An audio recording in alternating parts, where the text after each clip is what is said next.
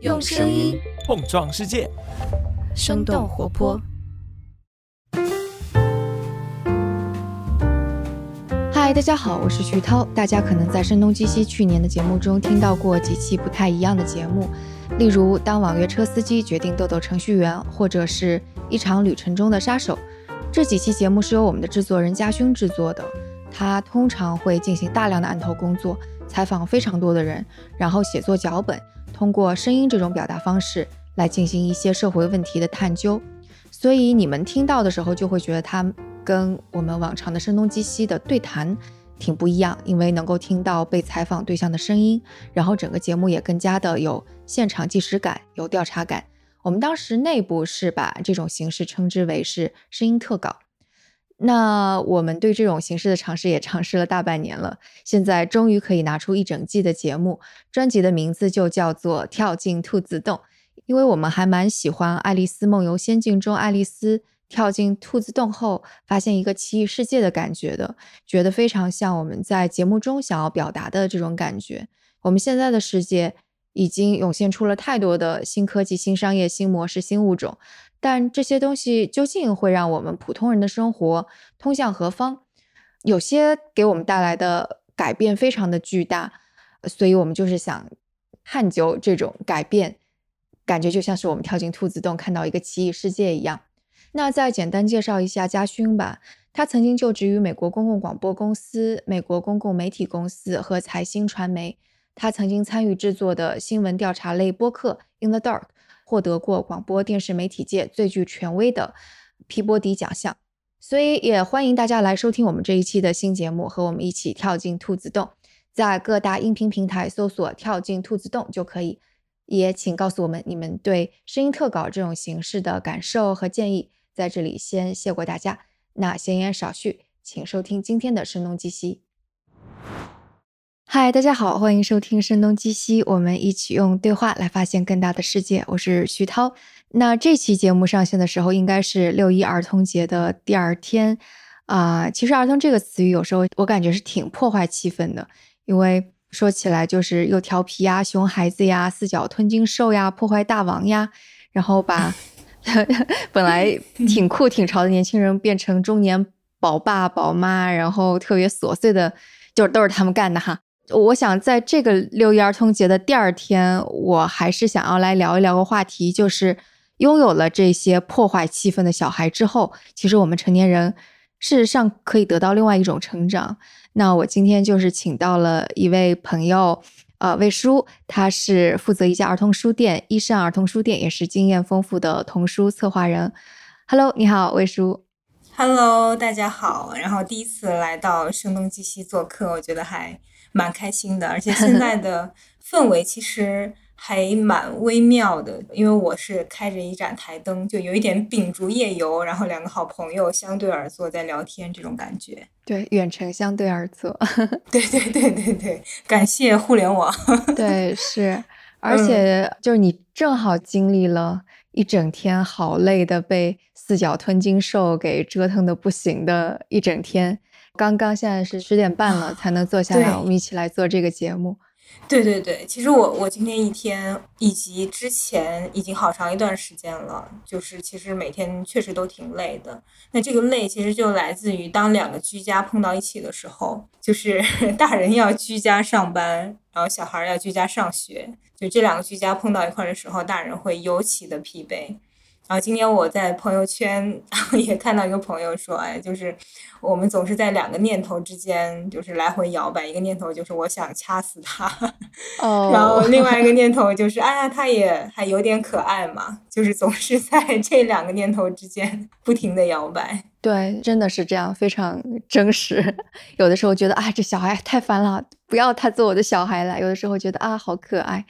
我怎么有这么好的一个小孩儿？对，其实我感觉，如果没有小孩的年轻朋友或者是单身的朋友，他不太能够感受到这一点。但其实我是蛮感激，就是生命当中有小孩这件事情的，因为我觉得他带给了我很多成长，无论是人生呀、职场呀、亲密关系呀。就其实我们今天来聊这个话题，也是聊一聊说这些小家伙们。就究竟给我们带来了一些什么？那聊的方式呢是这样，其实我们之前都约定好了，每个人是要做做功课的，先把想到的一些写下来，所以都写了一些要点。那我们就一个个来吧。好，你最先写的一点是什么？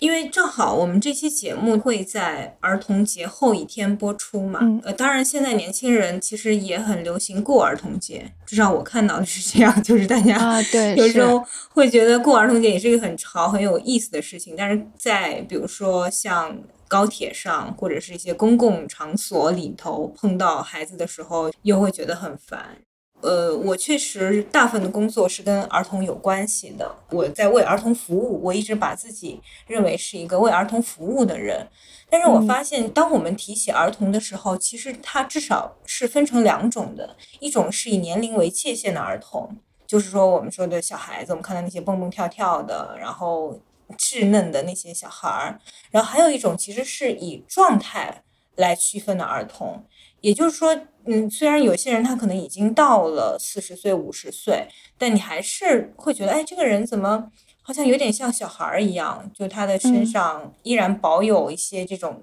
天真的感觉，哪怕他可能已经经过很多生活的磨砺，又或者说他总是能对各种各样的事物保持好奇，他可以嗯在很大的时候开始学习一些新的技能，学钢琴呀，或者学画画呀。因为以前我们也看过一些老奶奶，可能八九十岁，然后去办画展，或者是之前一直是文盲状态的老人家，到可能退休之后开始写作、出书这样的。包括我身边的一些朋友，就虽然他们早已经过了那个儿童的年纪，但是其实他们还能一直保持这种儿童的状态。我们提到儿童的时候，是可以就把那个儿童最精髓、最美好的那个部分一直保留下去的。就是这个东西会给我蛮多的信心的，因为有时候我也很怕自己变成一个油腻中年或者是 油腻老年这样。哎，我写的第一点跟你很类似哎，我写的啊是，是吗对对对，我写的是就是有了孩子之后，因为就是要跟他一起经历很多事情嘛，我会说你是远远不够理解自己的，就在每个阶段你都会对自己的状态啊，或者对这个世界有新的认知。举个例子，就是他出生之前到出生之后，其实那段时间我就想要知道，就小孩子究竟是怎么样的状态，所以就除了说他要吃什么呀，什么一岁会开始站起来走路呀之类的，就这些会要学，然后他可能会有一些反应，这些学。还有个挺重要的，就是关于儿童心理的发展。嗯然后我觉得那时候我就非常的惊讶，哦，原来就是他在呃什么两周岁之前会那么的需要父母亲的关心抚慰，嗯他会盯着就是一个人的脸看，是因为他在发展他的视力，一点一点会发现，哦，原来人是这样子成长起来的。就我觉得那个时候是一个非常大的冲击。然后后来就是这些书越看越多，开始想哦怎么跟小孩子沟通，然后发现原来跟孩子沟通，其实它更大的外延是你怎么跟其他人沟通，你怎么去理解其他人。到现在就比方说我的小孩就已经到了青春期了，然后为什么青春期的大脑是这样？他为什么好像就是他跟父母亲的关系是这样子的？那人跟人的关系究竟应该是怎么样？因为他一直在变化，你又一直想要知道他为什么会是处于这样的状态。嗯有越是这样子成长，你就越会发现，我对自己了解的一点都不够，我不了解我自己的大脑，我不了解我大脑中的多巴胺正在起什么样的作用，我可能不了解就是真正好的沟通是什么样，我不太了解之前我父母亲给我留下的财富也好，创伤也好在哪里。之前我也没有了解说亲密关系，其实我可以哪里做得更好。我就觉得这个对我而言是非常重要的。我感觉如果没有这个小孩的话，我可能不会对儿童发展心理学啊，或者是就这种的青少年心理啊，或者青少年的大脑感兴趣，我也不会再去探索我自己的大脑是怎么回事儿。就这一点对我而言还挺宝贵的。其实我本来有准备一个问题想问徐涛老师，但是听你讲完这些，我突然觉得，哎呀，这个问题是不是他的答案早已经有了？啊，我经常会问我嗯亲密的女性朋友，我说如果真的有时光机，然后让你回到那个造人的 浪漫夜晚的前一天，然后在这一天突然蹦出一个小精灵，然后小精灵说：“哎，我跟你讲哦，明天呢，你的面前会出现两条路，一条路呢是你会当妈妈，然后另外一条路是你选择不做妈妈，就可能这一生当不会再做谁的母亲。这样就是如果我们退回去，你觉得你还会特别坚定的选择当妈妈这一条路吗？这是我在节目开始之前心里面特别想问你的问题。”哇，这个问题太残忍了，我不知道，我不知道，呃，因为当时要孩子就是一个随遇而安的事儿，我估计再给我一次的话，我就说他来就来，他不来我也可以接受。就生命当中很多事情都这样嘛，就是你碰到了这个事情，你得接纳它，然后你接纳之后看到它给你带来的财富吧。对。其实我之所以对这个问题这么好奇，它本身跟我自己的经历是有一些关系的。因为我在有现在的孩子之前，其实经历过一次怀孕，就当时也是刚结婚没多久，其实那时候也挺年轻的。然后在北京也是工作没太长时间，就总觉得一切都没有准备好，所以那一次就是意外的怀孕了。那怀孕之后非常意外的就是胚胎停育了，嗯嗯，就是。那一刻的感觉其实就非常的复杂，就一方面就是之前非常慌乱，觉得还没有准备好，所以胚胎停育就好像某种程度上的命运或者天意就帮我做了这个选择，说 OK，那现在你可能还没有准备好，但同时又会有巨大的那种伤感，就是它其实就是来自于离别，因为有一个小生命，它源自于你，然后现在你。被迫着要去跟他告别，跟他说再见，就是很强的这种丧失的感觉。正是因为这次丧失的感觉，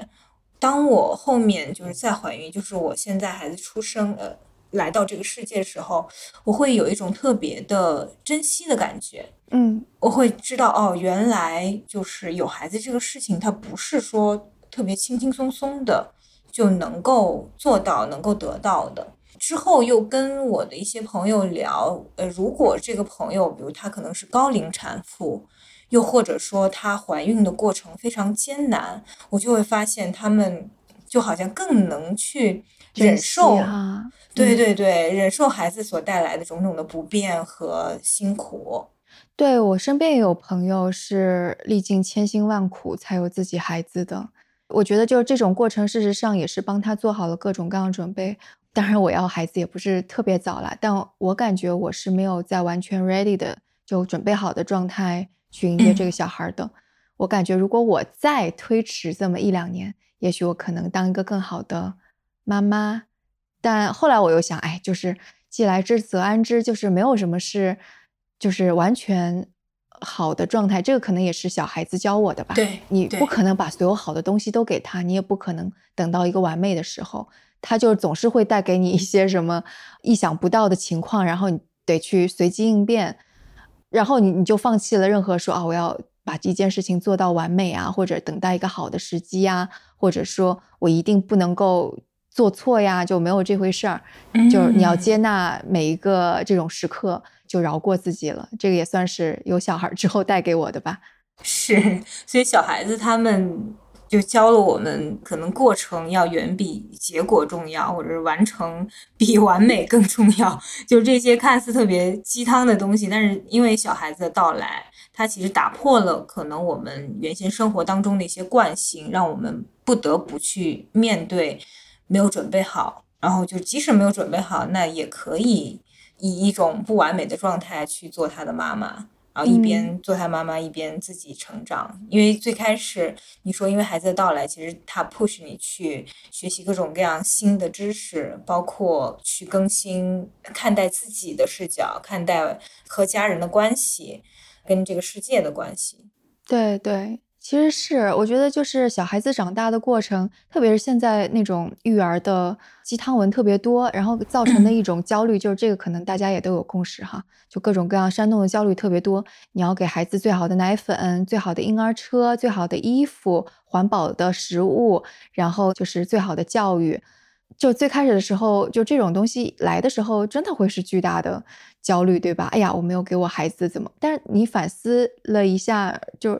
一定真的要做到这样吗？就是难道小孩子在这些公众号出现之前，不都是恣意妄为的就长起来？我们也是恣意妄为的长起来，而且甚至在这种恣意妄为中，或者很多很多失败中，其实是得到很多成长的。包括看儿童心理发展，其实有个很重要的就是。所有的，无论小动物也好，人类也好，小孩也好，成年人也好，很重要的一个学习的方式，并不是别人把课程帮你准备好，你一点一点按部就班的去学。其实很大的一点是，你去探索未知的世界，然后你一定会遭遇失败，有的失败是小小的，有的失败是大大的。然后你通过失败，通过这种外在的反馈，然后你学到的东西才会融入到你的生命当中去。就当你认识到这一点，你就知道不完美其实是。很好的一件事情，就是每个人为什么会那么参差多态，然后每个人为什么最终就会走到你现在的这一个路径，一定是前面有各种各样不完美的地方，然后有的人可能在不完美的地方做出了这样的选择，或者做出了那样的选择，然后最终才造就了现在的我们自己。所以，就比方说那个你刚刚问的那个问题，说你会怎么去选择？我觉得我不同生命阶段的我，可能真的选择会蛮不一样的。就是的确是过去的经历，然后过去的想法，或者是当下或者这段时间的一些境遇，一定会造成我不一样的选择。但没有一种选择是绝对的正确或者绝对的错误，其实就是这样子的。对你写的第二点是什么呀？我写的第二点是小孩子，他首先 就是他能教给我的，还有一个非常非常重要但挺容易被忘记的一个事儿，就是人首先是是一具肉体。就是我们首先是非常物质性的一个存在，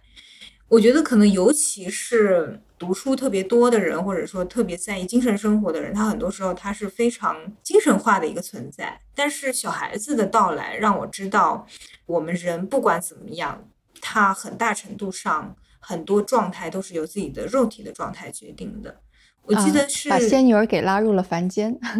对，就是我女儿当时在也是几个月的时候，呃，有一段时间就每天可能到八九点的时候，定时定点就会开始大哭，然后哭的脸可能都发紫。就那个时候我就不知道，因为她也不会说话，我也不知道是怎么回事，就看着她特别难受，然后哭可能将近半个小时一个小时，她会自动停下来。但是我每天就是一到那个点儿，我就会开始紧张，或者还我自己查了一个书，那个书我忘了是一个日本作者写的，就特别厚的，像字典一样的。然后里头说，哎，有一种问题叫长套叠。哦，我刚刚还想猜呢，因为我家孩子出现过，也有的，对吧？嗯嗯嗯，嗯，就后来我找到，哎，一对，发现这个症状好像。非常相似，然后我就试了一下那个有一种叫飞机抱，就是把小孩搭在自己的那个胳膊肘那边，然后用这种抱法就能让他舒服一些。然后果然试了之后，哎，就是晚上再也不哭了，就变成一个又变成一个爱笑的小孩。嗯，所以这个事儿就给我印象极其深刻。就很多时候可能我们会想说，哎，到底是怎么回事？他怎么情绪又不好了？那可能就很简单，就是他身体不舒服了。这个不舒服可能是肠套叠，可能是纸尿裤太紧太闷，可能是渴了饿了，就所有的这些东西，它都可能决定我们的精神状态，决定我们的情绪。那后来我发现，其实大人也是，就比如说我我饿的时候，我可能我就更容易发脾气。比如说工作之前，哎，上午的时候工作干劲还特别足，然后到下午，哎，怎么回事？怎么感觉好像整个人。状态都低了好多，后来发现哦，原来是饿了或者是困了，然后睡一会儿，吃点好吃的东西，发现那精神状态又好了。嗯，哎，这个我应该当时是从我孩子的老师那儿学到的这个词，说小孩处于 low energy 状态，就是低能量状态，还是 high energy 状态。意思就是说，他 high energy 的时候，过分 high energy，sugar high，吃了糖，非常兴奋的时候就捣蛋、大吵大闹，这也是正常的。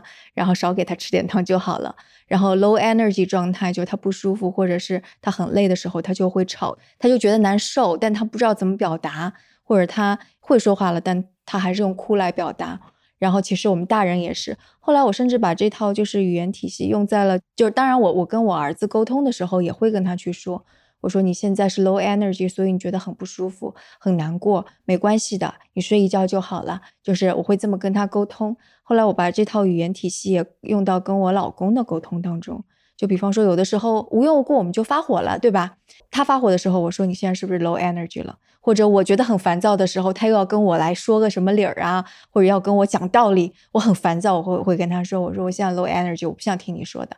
你要再说的话，我们就要吵架了。就是，就我觉得这一套还是挺有效的，就是你明白了这个道理之后，你就容易去理解自己，你就能够体察到自己情绪 down 的时候呀，或者 low energy 的时候。就像你说的一样，你吃点东西，或者吃点甜甜的，能够让你 sugar high 的东西。再或者，你这一天你就是情绪不好，那不好就不好吧，你就别苛责自己啦。是，的确，这个也是我学到的。是的，是的。所以，其实很多时候，我觉得我们一个是要学会怎么对自己好，就是家里面的冰箱一定要存一些能让自己吃完了心情就特别好的东西。因为我自己是很喜欢吃冰激凌的嘛。嗯啊，我对冰激凌和巧克力又都比较挑，嗯，所以在买这两样东西的时候，我会不惜成本的 去买，因为我知道他们会让我可能状态会更好。啊，另外一个就是像刚才你说的，我们其实要允许自己有低的状态，就是因为其实就是动物性嘛，就很多时候我们会忘记哦，原来我们首先是作为肉体的存在，动物的存在。那这些东西就是很正常，嗯，是哎，我今天傍晚我还买了冰激凌呢，我超爱吃肯德基的一款里边有珍珠的冰激凌，我还买了给自己吃呢。嗯，是的，是的，其实没吃完，还有一半在冰箱里，我现在好想拿来吃啊。可以啊，要允许自己吃冰激凌。对，是的，是的。嗯，我写的第二条。其实也是之前我们聊到的是界限感的事儿，就是不管多亲密的人，其实你跟他之间还是有界限感的。就这个事儿怎么说呢？我觉得我是体会到我离我儿子越来越远的一个距离。我就回想起来，就是他还在我肚子里的时候，那时候我觉得好神奇啊！我说有一个小生命居然在我肚子里，它能感受到我。经历的一切，就这种亲密无间的东西是非常让我兴奋的。我还记得当时我有写日记，然后想象它是我的就是保护小精灵，然后我去哪里它就到哪里，就就所以说那时候很年轻嘛，太年轻了，对。然后就是当他出生了之后，我也依然是对他有很多不切实际的幻想。嗯，就是小婴儿的眼睛是这样的，就是他有的时候非常的明亮，他好像在想什么东西，他盯着你看，非常的有神。但又有一段时间他会眼神涣散，就特别是三个月之内，对，你就觉得啊，他就是一团胖乎乎的肉在那里，也没有什么思考。那时候我就在想，哎呀。该不会他真的有前世吧？前世他认识我，所以这辈子他跑到我身边来了。就他他眼睛炯炯有神看着我的时候，我就会想这些，然后我会赋予他各种各样的性格。我在想，哎呀，这个小孩未来是什么样的性格？他会不会像我？他是不是会喜欢这个？我爱吃的这个东西，他会就我会给他赋予很多感觉变成了 RPG 养成游戏，有点这种。对我会赋予他很多很多的，就是我想象当中的东西。但是到两岁的时候，就有一个词语叫做 “terrible two”，就那个时候小孩子特别难搞。然后那个时候你就会非常惊讶的发现，一首先他会乱跑了，然后你给他吃的东西，他也不像刚刚开始吃辅食一样都吃的津津有味儿。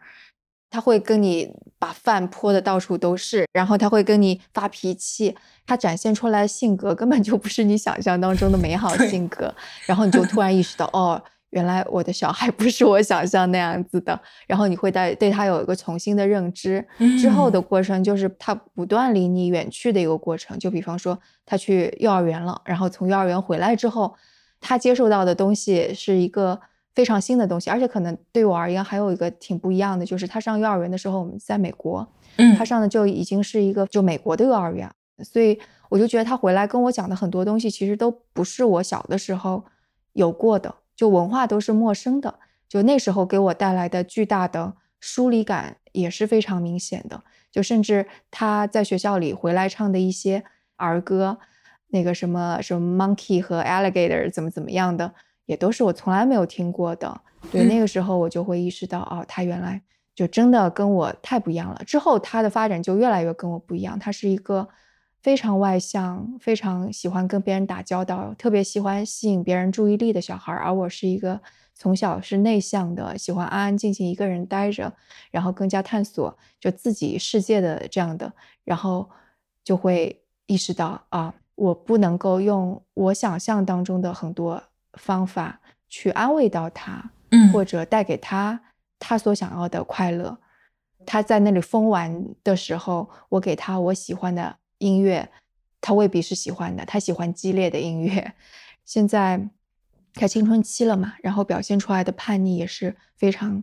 非常激烈的。然后我也会觉得，我完完全全没有办法用我过去的经验套在他成长的这个经历上去。为他考虑很多事情，嗯，然后所以我就觉得我一步一步的是越来越意识到我需要去放手，而且是非常需要去相信他，就是这种相信就像是他小的时候，他明明穿错鞋子了，你要克制住说你不要去干涉他，不要命令他去换过来，或者是他第一次。就我记得他那时候开始打冰球的时候，他一定执意要自己穿冰球的衣服，我就克制住自己，想说啊，那让他自己去。虽然他用的时间远远超出我帮他穿的，但我得克制住自己。然后现在有的时候我也会很担心，觉得他在走弯路，他在跟老师顶撞呀，或者他在调皮呀，他闯祸了呀，或者他第一次自己骑自行车去上学，我也觉得很担心，但。我必须要搂着点自己，就你没有办法替他，他就是一个跟你不一样的存在。就像我刚刚说的，他必须得要从他自己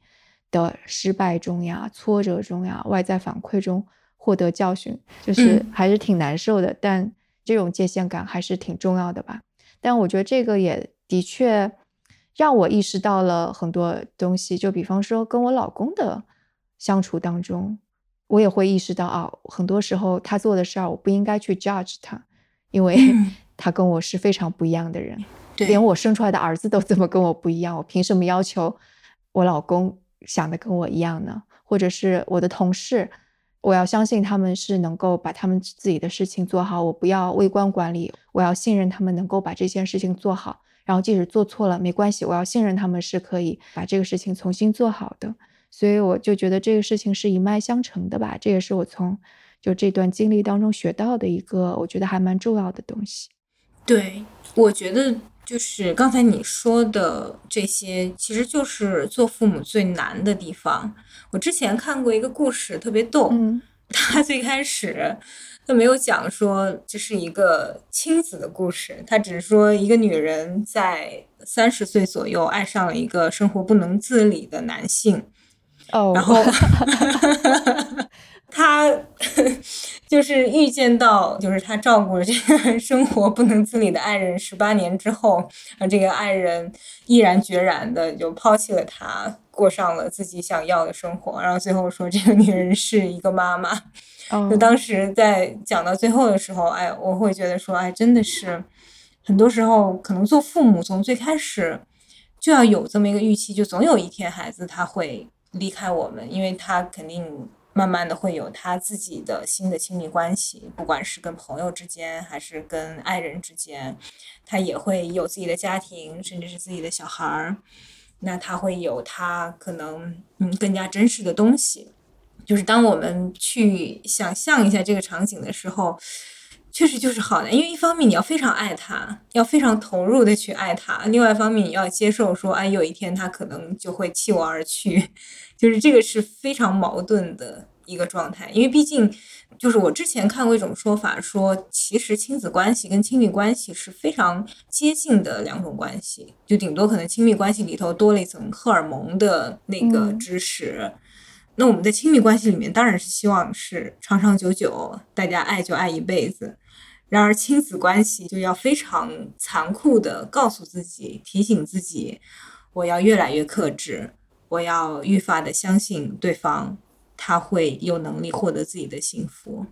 其实我觉得，就是如果连对自己的孩子都能够做到这一点，然后我们把这种关系的理解运用到各个方面，我觉得都是更加有意义的。就比方说，你不要想着说你跟你的呀，我老公如果听到这一段，他会不开心吗？就你不要想着你跟你的另外一半一定会走到最终。同意。离开了，那就离开吧。嗯，就是你衷心希望他接下来过得很好，我觉得这也很好，对吧？但你们在一起的时候，你就全心全意。爱他，或者是一个公司当中，就是不管是创始人跟员工的关系，还是上级跟下级的关系，或者同事之间，也别想着说，好像一定是要一个强绑定的关系，一定要绑在一起。就是期望身边的每一个人都能够有成长，为他们的成长感到开心。当他们成长的能力足够强，就离开这个单位到下一个单位去的时候，也为他们开心。我觉得这是一个更加成熟的，对彼此也都更好的关系，可能。对，当然肯定当中会有难过的地方对对，但就是得接受呀。我觉得其实就是把我们刚才聊到的两点就放在了一块儿，一个就是我们既要更加的去看重这个过程，就是我们看重是哎在这段时间里面我们自己有什么样的成长，而不要在意说这个结果一定是什么样。就不要去想说，哎，未来我可能跟我的孩子必然，比如说，可能我们到六十岁的时候，孩子依然每天能跟我们聊一个小时。就有一些父母，其实他是希望跟孩子永远保持孩子上幼儿园的这种亲密的状态的，但是这是绝无可能的。极少数说六十岁的父母还能跟孩子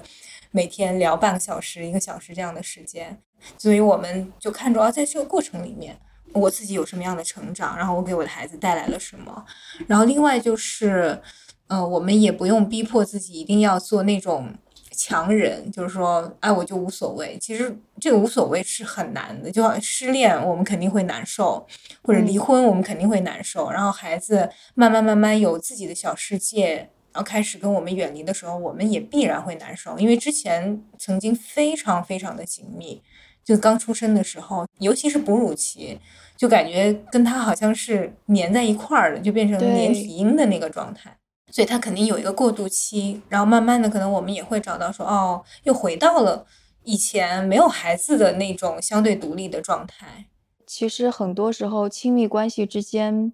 会发生矛盾，其实就是这个怎么说呢？就是界限感没有划出来。对对对，这个对于我们。我觉得东亚文化成长起来的人来说是尤其难的一个命题，因为最近好像几部电影都在讲这个，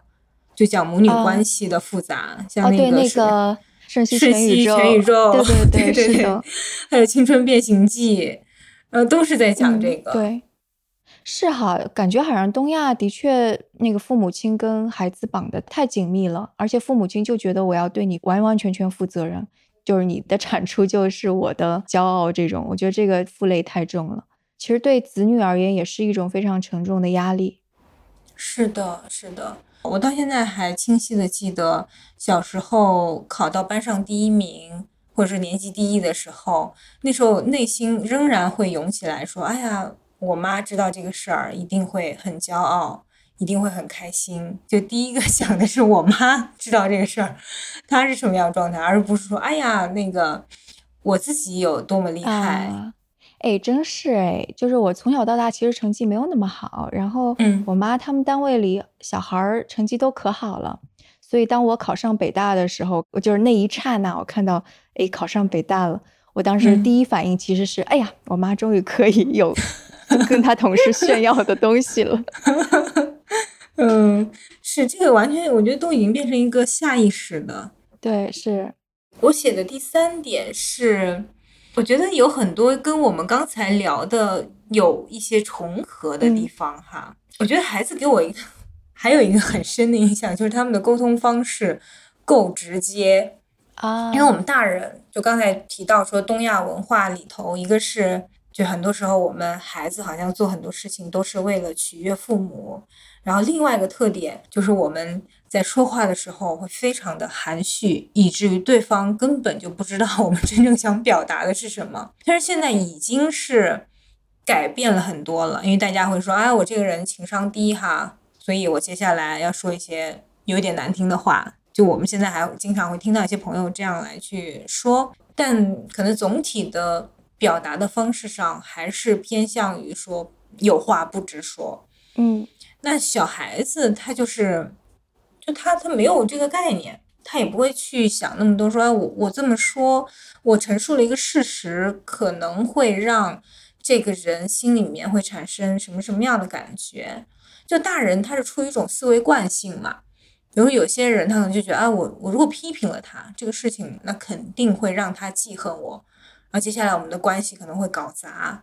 但是其实不完全是这样，不一定的，因为有些人他可能就是，哎，我需要批评，我需要一些那个 feedback，因为这个东西可以帮助我进步。如果大家都是那种甜言蜜语。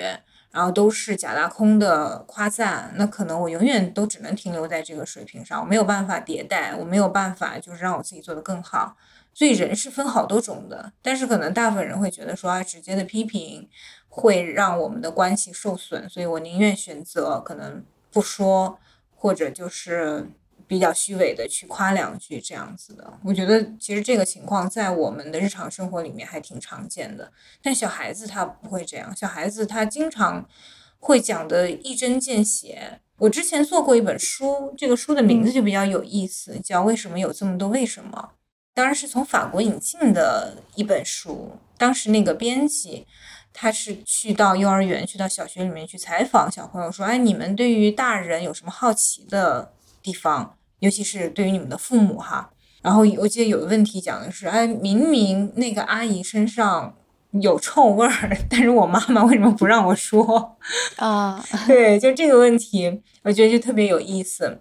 然后其实，比如大人可能会有一些表情上、动作上面有一些变化，但是大人肯定不会直白的讲出来。那小孩子会觉得说，哎，那个人，比如他可能看到那个人没有腿，或者说，哎，那个人就是今天怎么？穿的这个衣服是那样子啊，或者什么的，他可能就会直接讲出来。那这个东西，我觉得就是说，可能给我的一个提醒，就在于有时候有些信息是可以直接给到的。当然，在成年人的世界里面，就比如说什么呃臭啊，或者是就是呃，如果对方可能出现身体上有一些残疾，就这样的情况，我觉得是出于礼貌，我们肯定不会去直接讲。但是在其他一些沟通上面，可能直白的表达是最有效率的，也是能真正去筛选出这个人是不是一个好的伙伴，能不能一起工作。诶，这个非常像是那个奈飞文化手册里边说的，你得说话直接、真诚，然后不要藏着掖着。它当中有一个还蛮有用的就方法啊，说你跟你的合作伙伴。可以开会的时候先说三个方面的东西，一个是你做的好的地方，就请你接着做；另外一个是你应该停下来做的事儿，不要再做这种事儿了；第三个是你要不要尝试尝试做这个，就是这个是他们直接沟通的一个方法。对，我觉得可能对于美国人来说，是不是会更容易一些？就直白的讲，不知道，我感觉有时候美国人也挺委婉的 啊。对，就比方说那个开玩笑的说，就是明明这个人说话很无聊，但你只能够回复一个嗯，it's interesting，对吧？对对对，是的。刚才就是你说的奈飞手册上讲到的这几点哈，我突然就想到，其实就很多人担心批评会损害关系，我觉得可能理解错了一个地方，就是。我们每个人可能最喜欢的是被客观公正的对待，就比如说我们做好了，然后哎得到了夸奖，然后做错了得到批评，就是我们渴望其实是被看见，被完整的看见。嗯，那如果说，比如说，如果有一个朋友他对我总是夸奖，啊，哎，我觉得你这个东西讲太好了，或者那个东西做太好了，那我可能就会对他说的话会有。怀疑会觉得说，哎，不可能啊！就是客观的来讲，一个人肯定有做的好的地方，有做的不好的地方。如果你总是在夸我，那肯定你隐藏了一些东西嘛。嗯，这个好像就是说到要怎么表扬小孩的时候，说你不是要表扬结果，你是得要去真正看到他做了一些什么，然后给他一个反馈。其实这个的确是沟通当中蛮重要的，就是你得真正看到他们做到什么，然后对方需要的是一个反馈。对对，其实跟小孩的相处，就是沟通上面会越来越好一些，因为其实小孩他在小的时候你是很难跟他沟通的嘛，嗯就是你可能是会要动用很多类似于共情的力量，就比方说小孩在哭的时候，你蹲下来抱住他。然后允许他在你怀里哭一下，这个时候你跟他讲道理，什么都是没有用的。你跟他是没有办法用语言或者理性去沟通的，你得接纳他的情绪。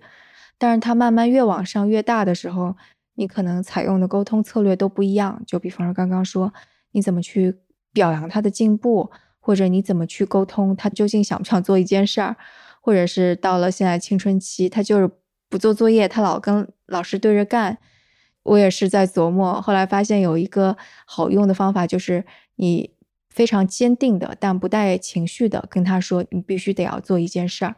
这个也是我觉得非常惊讶的一件事儿，就是之前老听别人说你要非常坚定，但是不带情绪，就类似于当时那个女权，对对对，说女权主义者怎么去跟就是类似于有这种偏见的人，不要去指责他，你不要去 judge 他，但你要坚定的表达自己的立场，就它是一个很笼统的概念。但是，等到我跟我家的青春期的这个男孩沟通的时候，我就发现，哦，原来是这个意思。意思就是，他做出再糟糕的事情，你并不是马上要批评他，你并不是情绪就上来了，你并不是他会逼着你抓狂，你就是不带情绪，但你也不能纵容他，他还是必须有一些事情得完成。然后你就看着，哎，神奇的事儿发生了，他真的就。就去做了，也感觉是哎天哪，真的是学无止境呀！我怎么想到了甘地？啊，我记得非暴力不合作嘛。对对对对，因为甘地他看起来就特别瘦弱嘛，结果就抵挡住了那么多英国人的那些压力啊什么的。嗯，而且就是包括沟通当中很重要的是，你必须从对方的角度去想事情。其实像小孩子也是的，就小孩子有的时候闹情绪啊，或者他做出一些反应，嗯，就我们说我们去理解了他是 low energy，那其实某种程度上就是从他的角度去看待这个事情，而不是从我们是否方便啊。比方说，很多家长会遇到的是早晨明明上学要迟到了，他还偏要磨磨蹭蹭的再去换一双鞋，对吧？从我家长的角度啊，你迟到了，这是一个成人规矩的破坏。不能这样子，我要让你养成准时的好习惯。但你从他的角度说，他这个时候可能正在树立自己的主权的观念，他想要拥有自己的选择权，他正在运用自己的选择权。其实也没关系，就如果换一个角度，你就会发现这也并不是什么大不了的事儿了。其实这个我一直倒是有一个觉得也是很难的地方哈，就是相较于男性的话，女性就我们做妈妈的。其实是比较容易跟孩子有共情的，就是我觉得女性是比较容易能做到换位思考的，但很多时候就是男性在跟小孩子相处的过程里面，就是爸爸经常还是会容易跟孩子起冲突的，他会觉得说你这个磨蹭就是一个很大的毛病，你必须得改，立刻得改。可能不能够一概而言，男性，我觉得男性其实也需要有一个学习的过程。是我家孩子在 preschool 和在小学阶段，其实都是在美国生活嘛，所以身边遇到很多很多的父亲，然后我会发现，其实东亚的父亲真的就是更在乎工作，没有花很多时间在家庭生活上，就相对而言比较少。但是那个美国像白人家庭或者是西裔家庭。他们的父亲可能就会花更多时间在家庭生活上，而且他们特别会跟小孩玩儿。像我儿子在幼儿园的时候，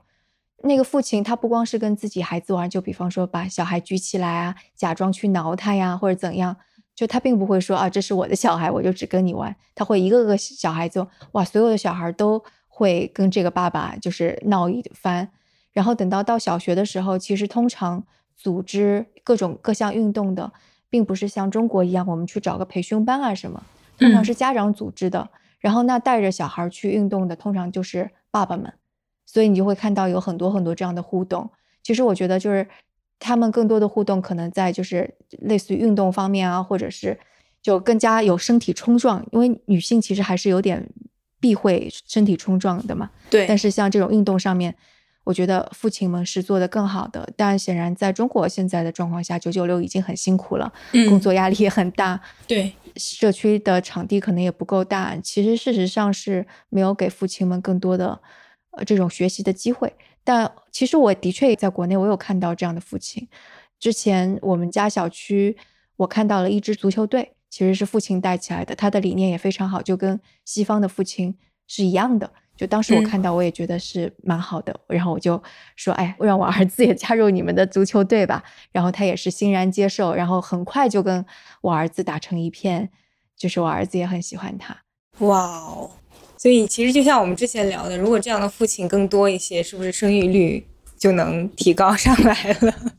嗯，需要整个社会的配套吧，就是是对。就比方说，当整个社交媒体都是针对妈妈在进行这种焦虑宣传，做一个预告，就是我们下下期应该会有一期节目，其实是讲这种 digital 时代下家庭当中这种的分工，然后事实上可能会看到传统的那种观念。如何在现代技术影响下交织在一起？事实上，会有一种非常有意思的变形。就是母亲究竟为什么会自然而然的承担起了这样的责任？就比方说去网购，或者我们看到的上海很多女性在抢菜，男 对对对对，男性还在打游戏这样子。包括在上网课的时候，为什么是妈妈更多的跟老师去沟通，或者是去？准备好各种各样的材料，对，其实这个也挺有意思的，那就预告一下。嗯，那我特别期待这一期，的确是可以期待一下。跑题了，跑题了。对，接下来你还有列出来的吗？嗯，你还有吗？我有一个觉得还蛮重要的是当下感，就是小孩子对眼前的某件事情心无旁骛的，就是沉浸在里面。因为就是在他长大的过程当中，我也一直有在工作嘛。有一段时间我的状态非常的不好，我一方面是在担心我没有带好这个小孩，然后另外一方面我又担心我的工作没有做好。我看着我其他的男性同事啊，哇，一篇一篇文章写出来，然后就是大放光彩，在社交媒体上不断的 social，但是我就是可能很多的时间都花在了小孩子身上，帮他做完饭，一转身一看。哎，就是一堆的短信没有回，或者我明明要给他讲故事的时候，但是我的手机在那里不断的震动啊，怎么样？我就觉得我整个的状态非常的分裂。后来我就很羡慕小孩子，他一门心思就搭乐高的时候非常沉浸的状态，或者他看一个绘本非常沉浸的状态。嗯，我就在想，就我为什么不能像他这样？所以后来我就会刻意的开始疏远。就 social media，就包括现在为什么我会做一系列节目，是说 social media 可能对我们的大脑产生什么样的影响？其实所有的根源其实全都是起始于那个起点。从那时候开始，我就会说，我更加要享受在做一件事情当下的那种状态，而不是要多线程去工作。就是肯定我是可以多线程去工作，而且我有时候还挺引以为豪的，但我并不觉得我应该这么去多线程。所以那时候我孩子还小，就大概就四岁五岁的时候，我给他读绘本的时候，我会把手机关机。就天大的事情，即使是工作很紧急，我有一个 deadline，那我也不管，我就是要把手机关机，我就好好的去享受跟他读这个绘本。而且其实那个年龄的小孩读绘本也很烦，因为他会要求你一个绘本今天读，明天又要读一遍，后天又要读一遍，然后你也会很烦躁。但是我就逼着自己说，嗯，那我们既然读了，我们就看看是不是能够从这里边找出一些很新奇的东西来，是不是有一些细节我注意不到。然后这个能力，我觉得其实是越来越对我有好处的。就是当后来创业了，越来越忙，你会觉得你是像个仓鼠一样，总是有工作在逼着你。但是当你停下来，然后你突然去，我们的公司在胡同里嘛，就是。看一看周围的胡同里的一些非常小的细节，就比方说胡同屋檐上伸出来的树枝还挺美的呀，或者哎那个天井里边飘过的一朵云真好看。我觉得这种东西能够迅速的让你从非常烦乱、焦躁的状态下一下就解脱出来，然后你就得有喊停的这个能力。我觉得这一点对我也是蛮好的啊。我觉得这对于太多的职场妈妈，包括职场爸爸，就是一个特别重要的一个提醒。就我觉得我们现在的确。正常的生活已经彻底被社交媒体给撕裂了。我之前想象过哈，以前人，比如他在离开那个世界的时候，他脑子里面可能会像电影一样去回放生命当中的各种各样重要的场景、美好的场景。但是我们这一代人，生活已经完全被社交媒体浸透的人，其实一天过下来会非常的快和空洞。就比如说，如果一天都泡在微信上，或者是某一个公司里面需要用的这种社交的软件上头，你就会觉得啊，怎么头刚抬起来，这一天就过去了。如果没有再去回溯一下、追溯一下，你就会发现啊，天呐，好可怕！就是等我们在跟这个世界告别的时候，那我们脑子里面可能就全都是。就是这些社交媒体，但这些社交媒体，它里头到底有些什么呢？可能很多时候都是毫无意义的话，一连串的哈哈哈，或者是一些就没有尝试跟对方真正沟通的那种嗯啊，或者啊明白了什么什么的，某某老师好啊。当然这些这些是礼貌用语啦，我只是其实确实是我有点担心，真正的活的感觉就被。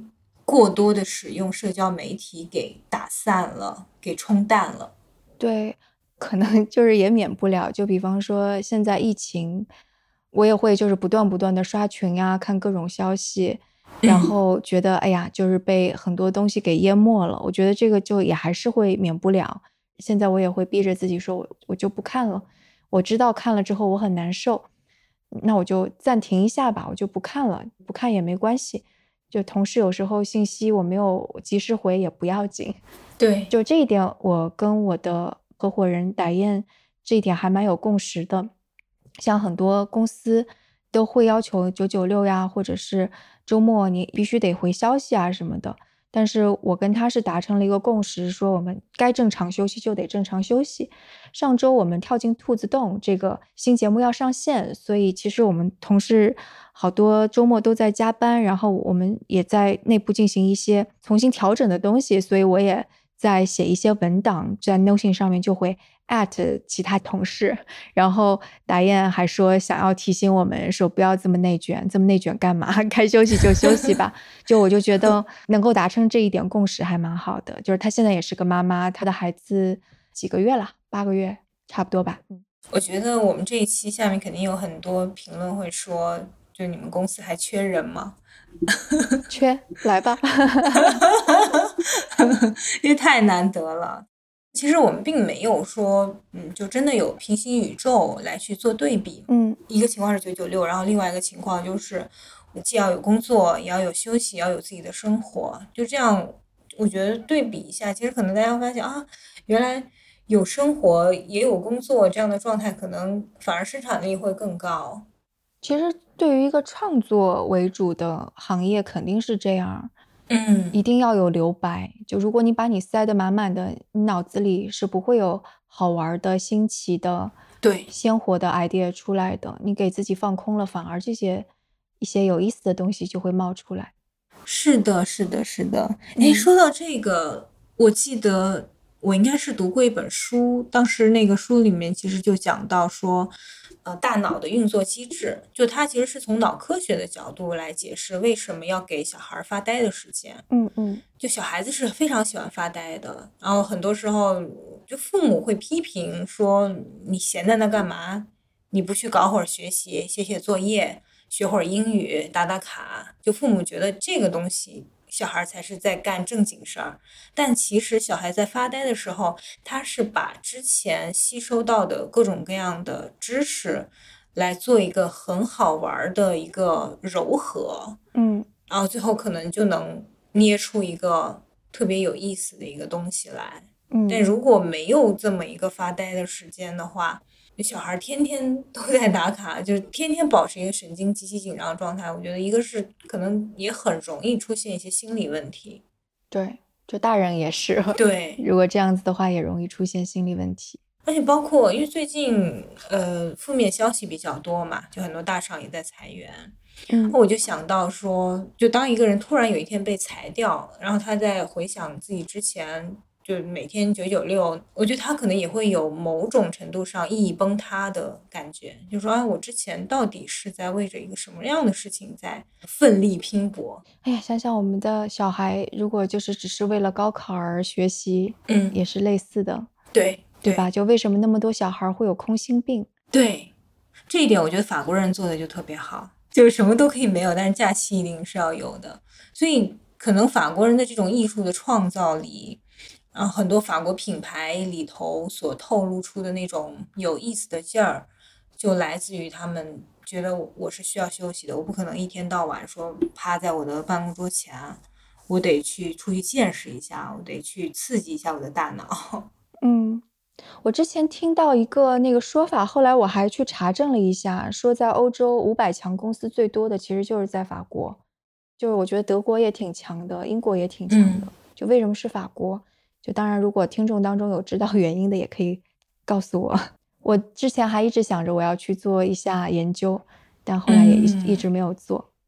对，就这么散漫的一个民族，为什么还能 弄出来那么多世界五百强？对，是的。就刚才你说到，就小孩子那种活在当下的那个那个感觉，我自己一个最深的体会，其实就是在当时就家人生病的时候。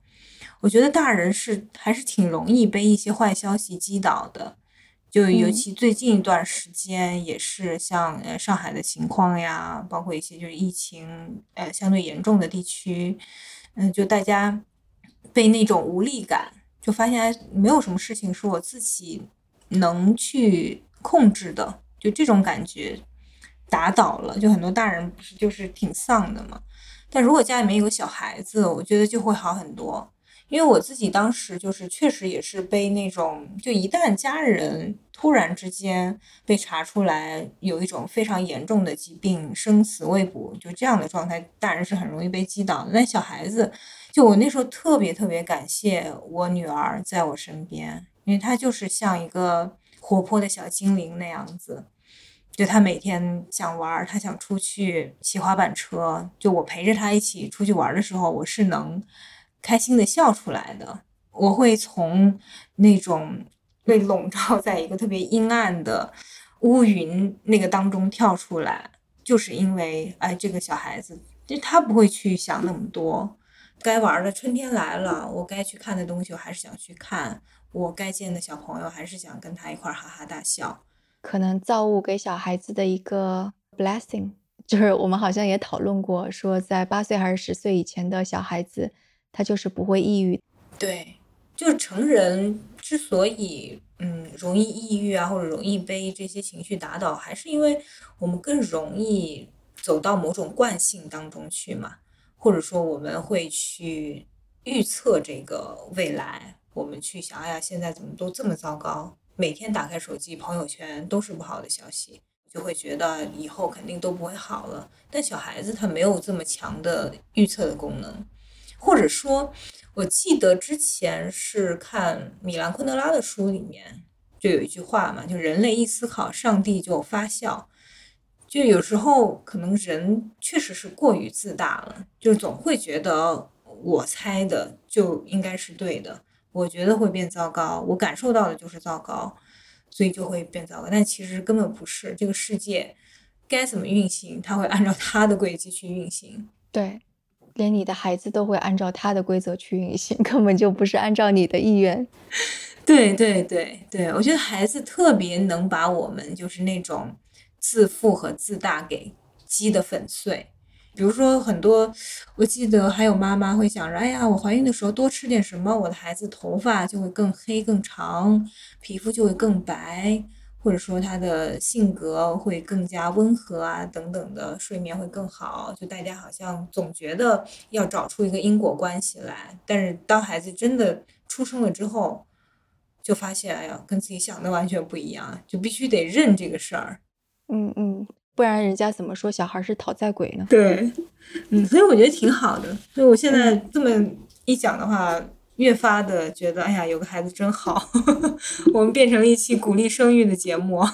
嗯，我突然还想起来，还有一点是，有了小孩子是让我。其实了解了很多奇奇怪怪的知识的啊，就是真的 想起这一点是应该今天是我在记课上，我忘记是谁呀说了一句，说为什么现在的绘本上总是各种好像生活当中不太熟悉的动物，像什么河马呀、鳄鱼啊。然后有一个 VC Serena，他就说对呀，说我还特意去看了那个 alligator 和那个呃 crocodile 的差别，就是。这两种都是鳄鱼，但是为什么一种就叫 alligator，一种叫 crocodile？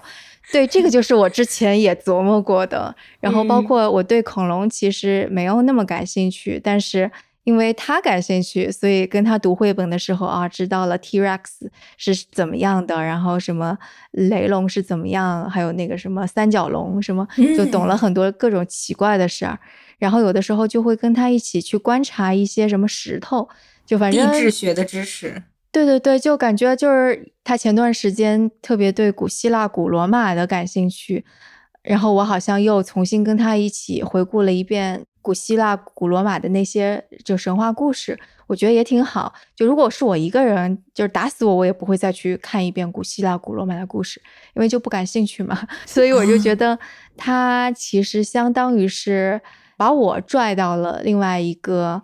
我本来不感兴趣的世界，事实上是丰富了我的很多眼界的吧。我觉得这个它可能就是我最开始作为一个成年人被童书世界吸引的原因啊。就我发现啊，怎么这么有趣？就各种好玩的事情在童书里面都有。而且有意思的童书，好的童书，它其实讲的也就是教我们去观察身边种种以前看不见的东西。对，是的。哦，还有，因为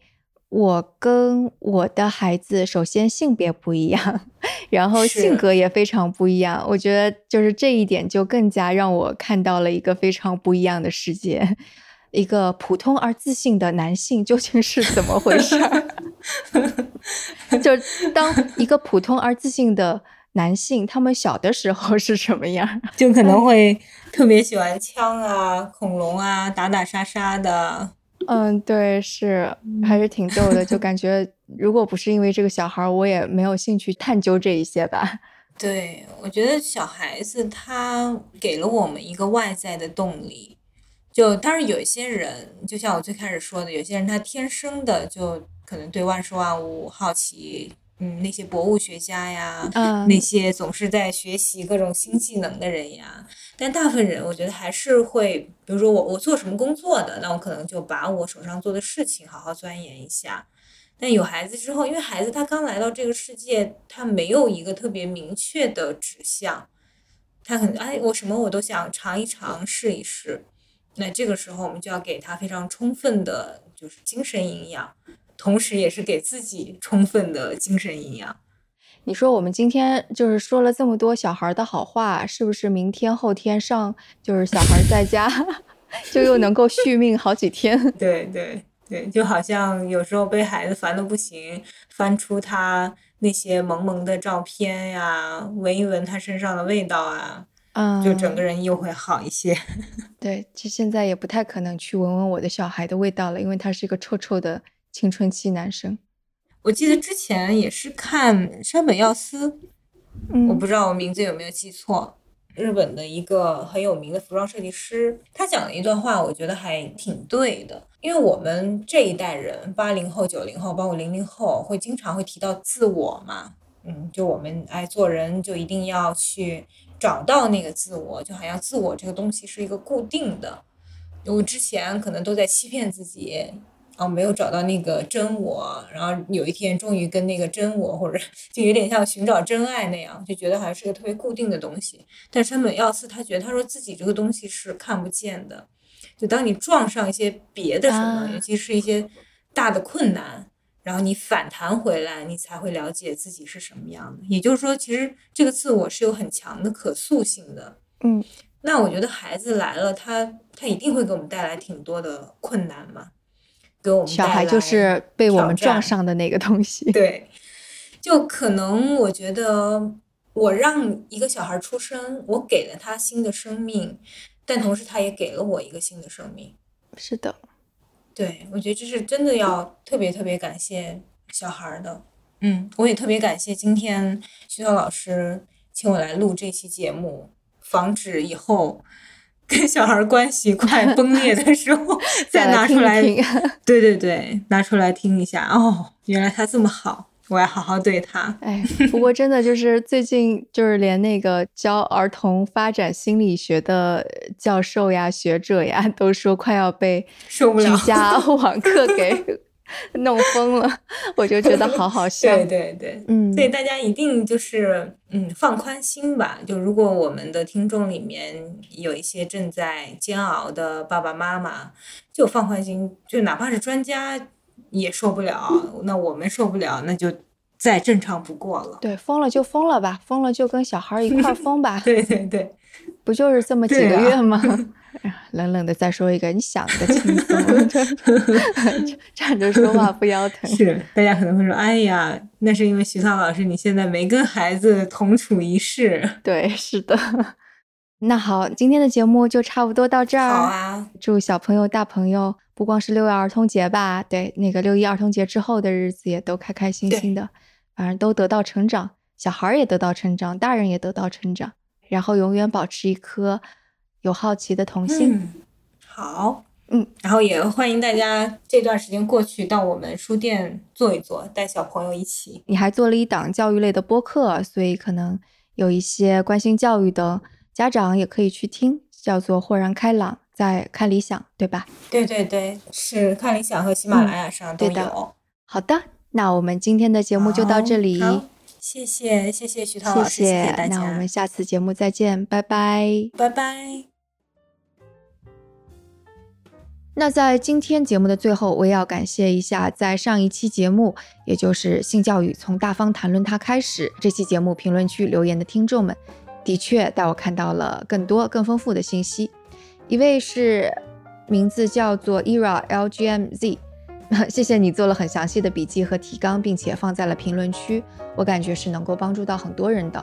另外，评论区也有很多听友做了延伸的推荐，包括十五五五五和 Emma 等等，推荐了一些相关的课程和信息，包括刘文丽老师的慕课课程、儿童性教育。还有潘绥铭老师在网易云课堂上的性社会学。那另外还有一位听众叫做 Anywhere，推荐的是一个叫做 Sex Education 的英剧。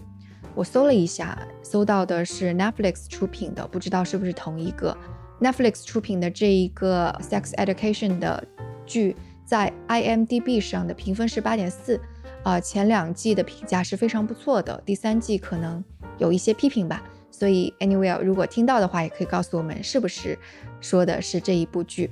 OK，那谢谢大家用评论带我看到了更大的世界，了解到更多新东西，